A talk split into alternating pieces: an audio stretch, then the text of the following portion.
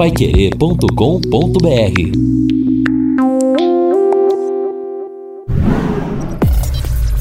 Destaques finais do Jornal da Manhã.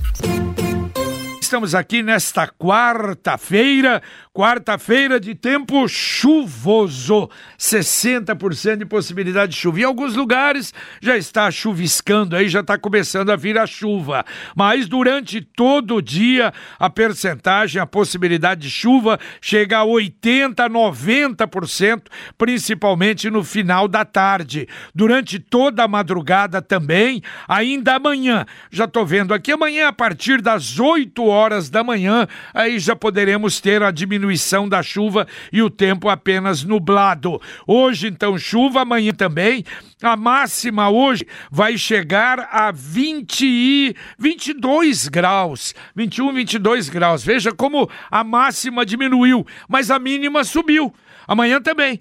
A máxima amanhã, 23 graus. A mínima, 17 graus. Então, aproximação da mínima para a, a máxima. Então, não tem a amplitude térmica Exatamente, que o Lino JB. sempre fala. Só um detalhe, ó. Ontem até o Fiore assustou. Ele deu, ele deu no, no, no, no, no- no seu programa que nós vamos ter 2 graus aqui. É, que viu no Dois. cinema. É, o detalhe é o seguinte: nós vamos ter uma, uma queda de temperatura forte. Agora, aqui em Londrina, não sei se vai chegar a isso. Tanto é que há, é tendência, ela pode ser mais forte ou mais fraca, mas para Londrina não é tanto, não. Estaria em 12 graus, 11 graus mais ou menos. Eu estava vendo as outras cidades aqui, por exemplo, Curitiba, no final da semana que vem, a mínima será 6 graus. Vendo outras cidades, então em algumas cidades do Paraná, nós vamos ter uma temperatura realmente mais, eh, eh, bem mais fria. Mas vai realmente cair a temperatura, mas provavelmente não chegando a isso. Cidades, por exemplo, como Pato Branco, 6 graus a previsão. É uma tendência que pode até mudar, pode haver mudança, mas para Londrina não deveremos ter uma temperatura tão gelada assim. Vai esfriar final da semana que vem, mas não tão gelada. E como o que a gente vê, o Weather Channel aqui tem acertado de uma forma assim incrível, não é?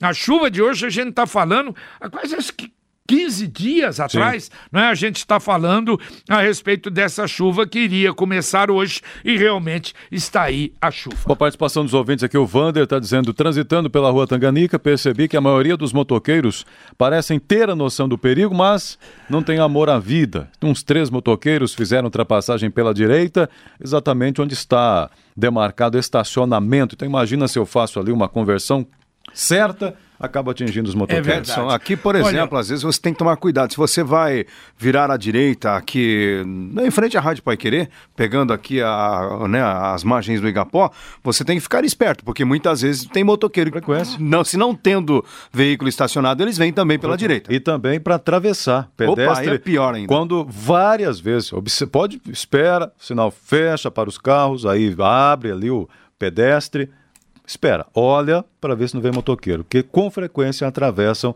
o sinal que está aberto para o pedestre. Olha, e a gente com pesar está comunicando o falecimento do jornalista, homem de rádio, Dans Barreira, aos 61 anos. O Dans era filho do Paulo Sérgio Ferreira, que foi também homem de rádio, foi vereador aqui em Londrina. O corpo está sendo velado na Capela 1 do Parque das Alamandas e haverá a cerimônia de cremação às 10h30 no crematório Alamandas. Com pesar, comunicamos o falecimento de Dans Barreira e enviamos à família as nossas condolências. Aliás, sobre isso, o José do Maria Cecília questionou também e perguntou mais informações a respeito de velório. Ele até acrescentou o seguinte: se o Dans era meu irmão.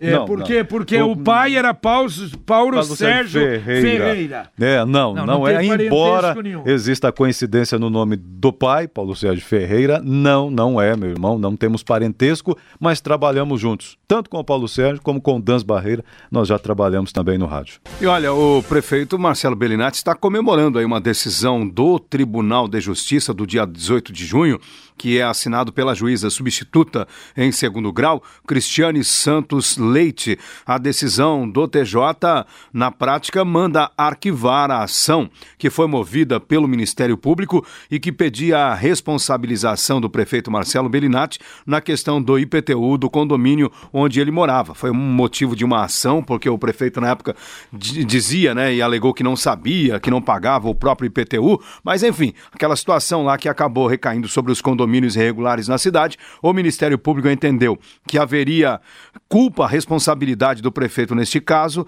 moveu a ação e aqui também a ação não prosperou, recorreu ao Tribunal de Justiça e agora a decisão do TJ é pelo arquivamento do processo. E a Câmara arquivou também aquele pedido, que aliás não demos até muita. Foi noticiado, mas pedido. Era uma bobagem, de, né? É bobagem, é bobagem. Período agora de, de eleição, ficam essas coisas aí. A abertura né? disso. Movido pelo MBL? É, é. CP, não, do CPI de pedido cassação. De, de cassação ah, do prefeito Marcelo Bellinati. A bobagem realmente que não deu em nada e a Câmara teria que fazer o que fez. O Carlos Costa está mandando seu recado aqui dizendo: olha, é uma realidade em, em Londrina. Motoqueiros empinando motos no centro, avançando sinais, ultrapassagem proibidas e o escapamento, então, barulhento sem comentário. Tem que colocar agentes multando sem dó.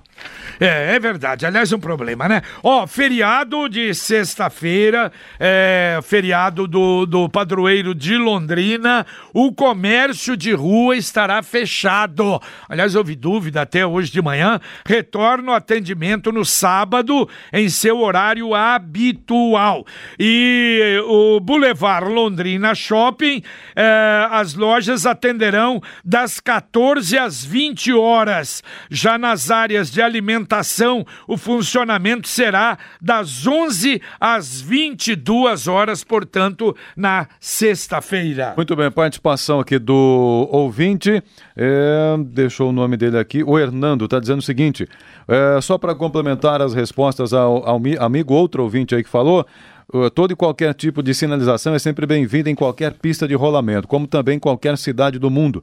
Quanto da preferência dos condutores na, em uma sinalização diferenciada, como essa em questão, a chicane, a preferência sempre será do bom senso e da educação que cada condutor recebeu no momento da sua habilitação. É. Né? Por isso prevalece o bom senso, diz ele aqui, respondendo ao Davanço, que fez a pergunta lá Exatamente. de chegada. É, e, e, como eu citei o caso lá da, da, da Quintino Bocaiúva, porque vem, vem, vem da JK, na JK vem duas, duas faixas, e entra uma terceira da Quintino Bocaiúva, e a Tiradentes só duas faixas.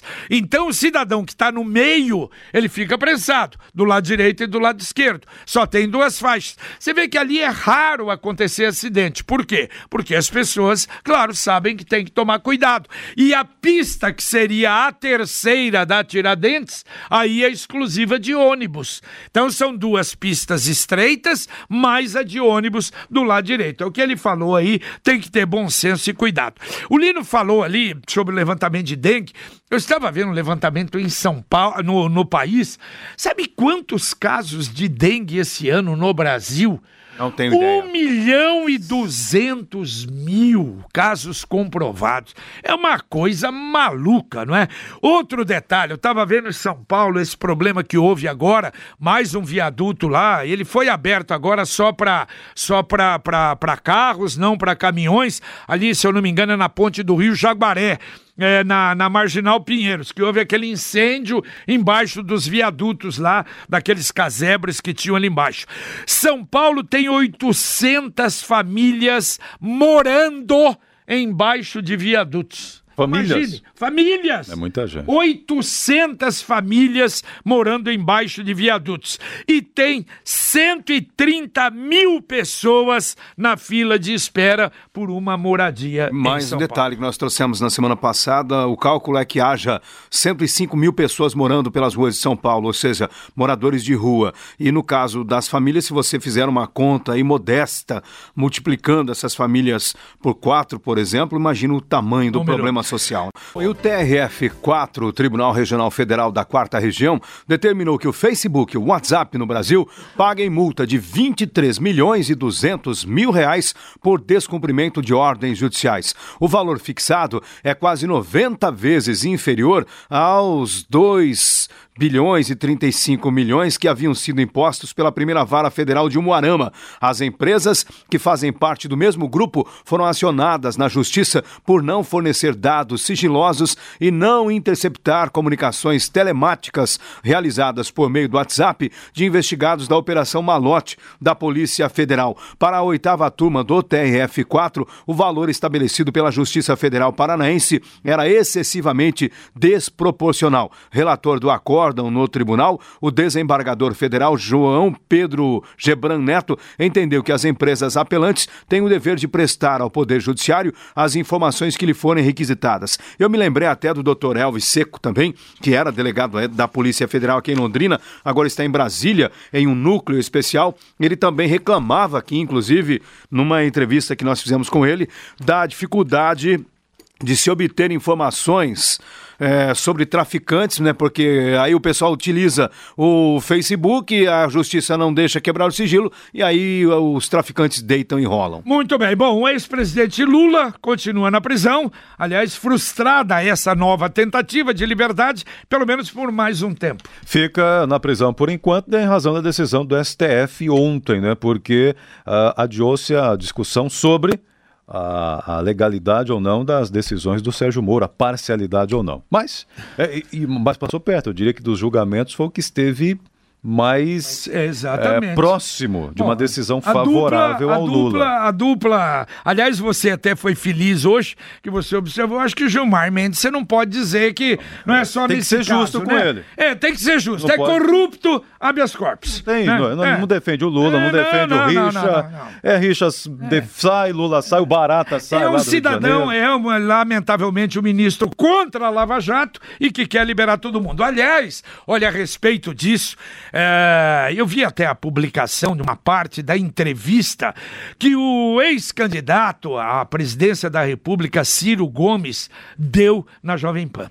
Interessante, olha, essa é uma figura que, me desculpe, aliás, desde aquele momento eu já falei aqui, quando no primeiro governo do Lula, ele foi nomeado ministro. Qual foi a primeira coisa que ele fez? Deixou a barba crescer para ficar parecido com Lula. Exatamente. Quer dizer, ali, olha, desculpe, mas deu uma demonstração do puxa-saquismo, né? Daquele cidadão do, do Múcio, que era o personagem do. do o senhor vai espirrar do... saúde? É isso, se o senhor espirrar amanhã, olha, saúde, é mais ou menos isso. Quer dizer, uma figura nefasta, mas prestem atenção no que ele falou. E agora, na eleição, ele queria o apoio do Lula. Ele ficou bravo, porque achava que o Lula teria que apoiá-lo e não o Haddad, que ele poderia ser presidente da República. Agora, nós termos um presidente da República desse naipe, desse jaez, quer dizer, seria terrível.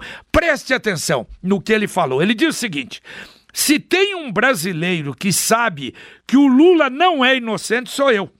Pela proximidade, parte das coisas que eu sei, eu tenho que morrer com elas, porque sei em confiança. Isso morre comigo. Mas ao mesmo tempo ele disse: Eu sei que o Lula sabia que o Michel Temer era corrupto e botou ele na linha de sucessão.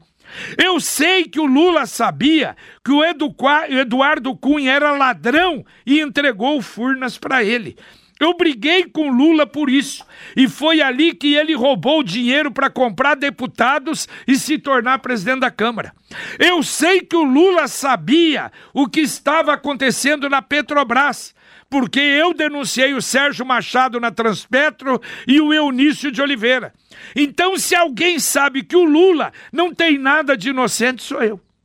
Entretanto, Ciro repetiu a narrativa petista de que a sentença contra o Lula no processo do triplex do Guarujá é fraca.